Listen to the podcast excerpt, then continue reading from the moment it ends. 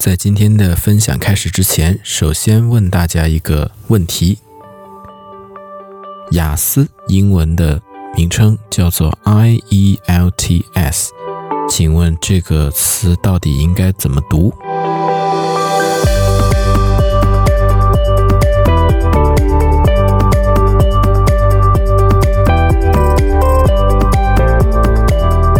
？Hello，同学们好，老师们好啊！最近我在看一些跟语言测试有关系的著作，然后呢，有一本书成功的引起了我的兴趣。这本书的名字呢叫做《The Development of Files: A Study of the Effect of Background Knowledge on Reading Comprehension》，是关于背景知识对于阅读能力测试的影响。而且这项研究的对象就是咱们比较熟悉的雅思阅读，相信很多教过雅思的老师，很多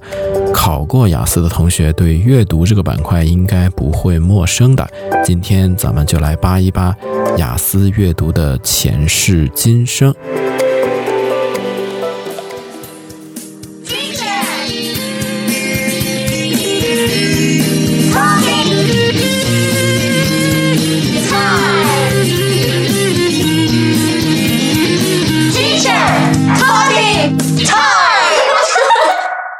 早在六十年代的时候，英国很多大专院校对在海外前来就读的这个学生，他们的英语水平呢不是特别的满意，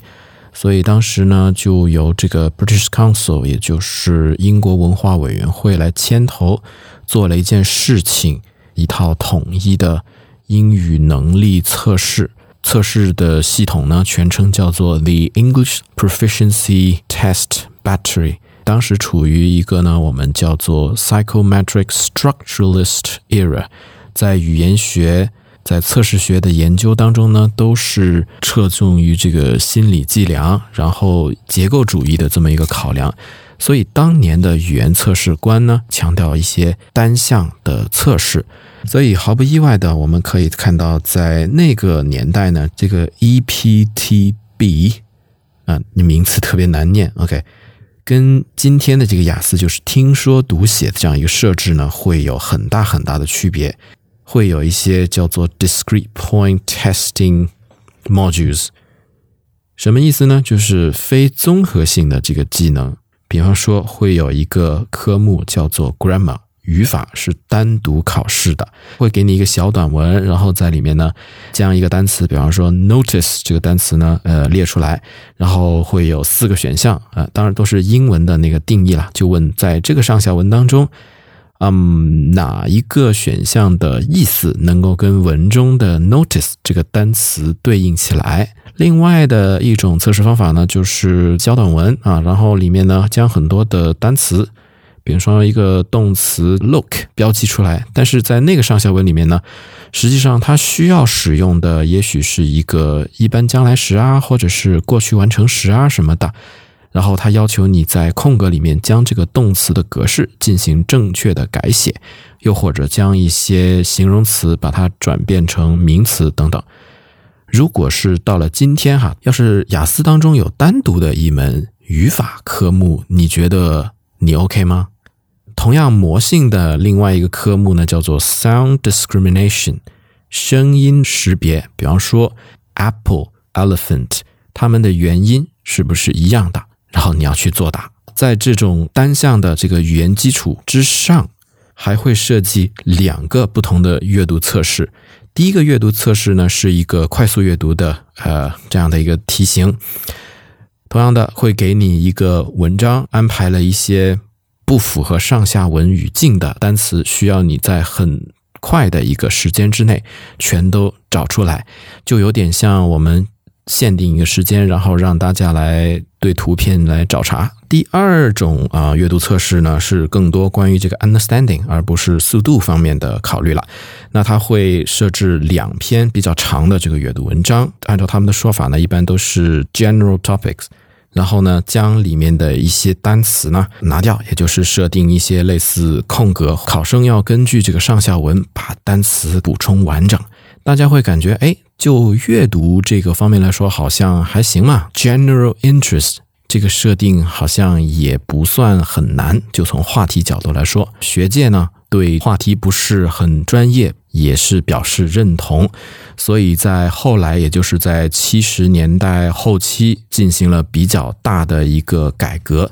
这个呢，就是咱们现在所看到的这个雅思它的前身哈。那通常呢，我们会把这项测试呢叫做 IELTS，The English Language Testing Service。准确来说，应该是在一九八零年正式推出的考试，那就正式开始引入了新的呃语言方面内容。大家如果还记得，咱们在六十年代版本呢当中没有提到什么听力啊、口语啊、写作等等这些东西，而这个 e l t s 也就是雅思的前身吧，终于是把这些内容呢，呃，纳入了这个考虑范围，但是还不是很完整啦。呃，如果熟悉这个语言学以及这个教学方面。的老师呢可能会知道，七十年代、八十年代这段时间呢，实际上是语言学的一个功能转向时期。大家更看重的是语言的功能，也就是在真实的交际场景当中，到到底咱们应该怎么样去使用？像啊，Dale Hymes 等人提出的一个叫做 communicative competence 交际的能力，实际上是语言。啊，使用能力当中重要的部分。那我们光光像六十年代那样子去测考生的一个语法、一个声音的辨析，这些单项的这个测试呢，就显得有点不合时宜了。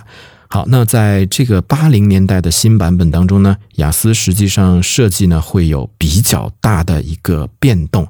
它会有两大板块组成。那在 General Module 当中呢，会有两项，一个是阅读，一个是听力选择题，经典的一种测试的方法了。接下来呢，还会有一个 modular test，也就是分科的啊一种测试形式。当中呢，又分了好几大板块。然后，首先呢，这个 M one 是一个 study skills，一个学习技能测试。大家如果想想到了今天去考雅思，然后专门有一个小科叫做学习。技能的话，我不知道你会不会能呃掌握好哈。好，然后 M two 呢是一个 writing test，然后 M three 是一个叫做 interview 的东西。然后这个 interview 的部分呢，还要根据你不同的这个学科，一共是分成了六大范畴，要把它分科来进行测试。那考生的话呢，就根据自己报读的这个学校。的研究生项目呗，呃，来挑选最接近的一个范畴。于是出现了一个非常尴尬的局面，就是，呃，有的考生呢可能会发现，哎，自己的专业跟 IELTS 它所设定的一个方向吧，不是特别特别吻合。然后其他的一些考生呢，可能就会，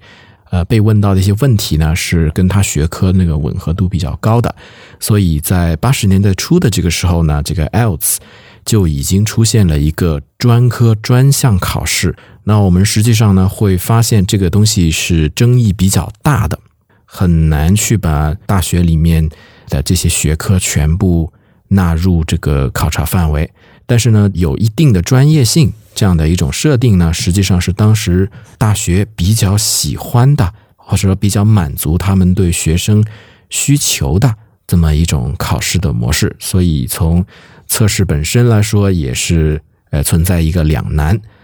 那么这个情况呢，后来到了八九年的时候呢，在这个 else 前面加上了 international 这个字眼，也就成了我们现在的这个 International English Language Testing System 的时候呢，顺带一提哈，如果按照它的这个来源啊读的夸张一点的话呢，应该是 IELTS，IELTS 读的稍微快一点，IELTS。IELTS 在 academic 的这个测试当中呢，实际上也分成了两个板块。首先，在 general 的方面呢，我们依然保留了最早期的这个 grammar 语法测试，然后有 listening。在 IELTS 的一点零版本呢，这个时候已经加入了一个 speaking task，当然跟今天的这个具体内容会有点小的区别。而阅读跟写作呢，更偏向于学术的一个要求呢，modular setting。也就是还是要根据考生报读的这个专业来进行分流。呃，分为三大方面，那跟原先的这个六个方向相比呢，就更加的笼统了一些了哈。三大方面呢，分别包括这个 business and social science 商科和社会科学，啊，就比较偏文一点的这个方向。然后呢，有 life and medical science，像这个生物啊、生命科学啊，然后医学这些。第三个角度呢，自然就是这个 physical science and technology，就是理工的方向吧。这里呢，就继续。维持了原先的一个尴尬局面，就是比如说，哎，如果是读呃文学的同学，到底应该报哪个呢？是不是应该报这个 business and social science 呢？好像吻合度又不是特别特别高。如果是学音乐的同学，那到底应该怎么报呢？都是非常尴尬的一个问题。所以原先所存在的一些专业对口方面，哈，不是那么精确的。局面现在依然存在的，当然分成三大板块，或者是包括之前六大板块单独进行测试这个方法，它的优点就是对学生本身的背景知识呢有比较好的一个照顾。当然很难做到尽善尽美啦，但毕竟呢还是有专业性的。那从呃大学就是招生那边的这个反馈来说呢，是比较喜欢这个设定的。后来为什么改成了？现在的这个非专业的这种测试模式呢，当中其实有一个来历来着。比如说，有一些科目的这个考生呢，可能会误打误撞，就是选了其他的一些科目来进行这个阅读写作方面的测试。他会发现，可能选某一个板块，比起选另外一些板块得分可能会更高。那这就不是一个非常公平、非常客观的一种情况了。然后呢，当时是做了呃很多的努力哈，就是有不同的这个团队，对于这三大板块，就刚才我们说到的这个商科和社会科学啦，包括这个生命科学以及医学，然后最后一块就是呃理工方向啊，这三大板块呢当中的这个测试进行了一个详细的研究以及对比。然后居然发现呢，比方说在阅读部分，实际上大家所需求，也就是从大学的这个专业教师这个角度来说，对学生阅读能力的要求，居然大部分是相通的。而且呢，三个学科分别设置的这些测试的内容呢，得出来对学生的这个阅读能力的体现也是大同小异。于是就产生了一个强烈的动机，为了避免让这个考生呢错选科目啊，或者说投机取巧啊，然后另外一个呢也是减少测试品质控制的成本，在后来九五年的二点零版本当中，把原先的这种三个不同读写模块分开处理的方式，变成了一种 General Academic English 合并在一起。的一种设定了。这个时候呢，我们会发现，九五年呢，除了这个学术方面哈，这个 academic module 当中呢有这么多的变动之外呢，还出现了一个新的东西，叫做 general training module，也就是传说中的移民类的考试，顺应了当时的移民海外啊、工作生活的这种人群的需求。第二呢。在九五年的这个二点零版本当中呢，雅思是把阅读和写作之间的这个主题联系呢是彻底打破了。八九年的这个版本当中呢，阅读和写作呢都是针对着单科，比方说，我如果是理工科的这个考生的话，我的阅读和我的写作它的 topic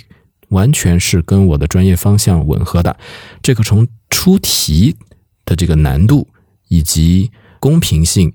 会有极大挑战。那现在呢，是把所有东西合并起来，也就是无论你是哪个方向的考生，首先呢，阅读和写作测试之间没有必然的联系，不是围绕同一个话题。第二呢，它都是 General Academic English，要求不是那么的专业，但是又是针对最基本的学术阅读、学术写作的这个要求去的。九五年呢是一个比较重要的修订版本，阅读包括写作的部分吧，就基本定型。当然，我们不会忘记，大概又过了十年，在二零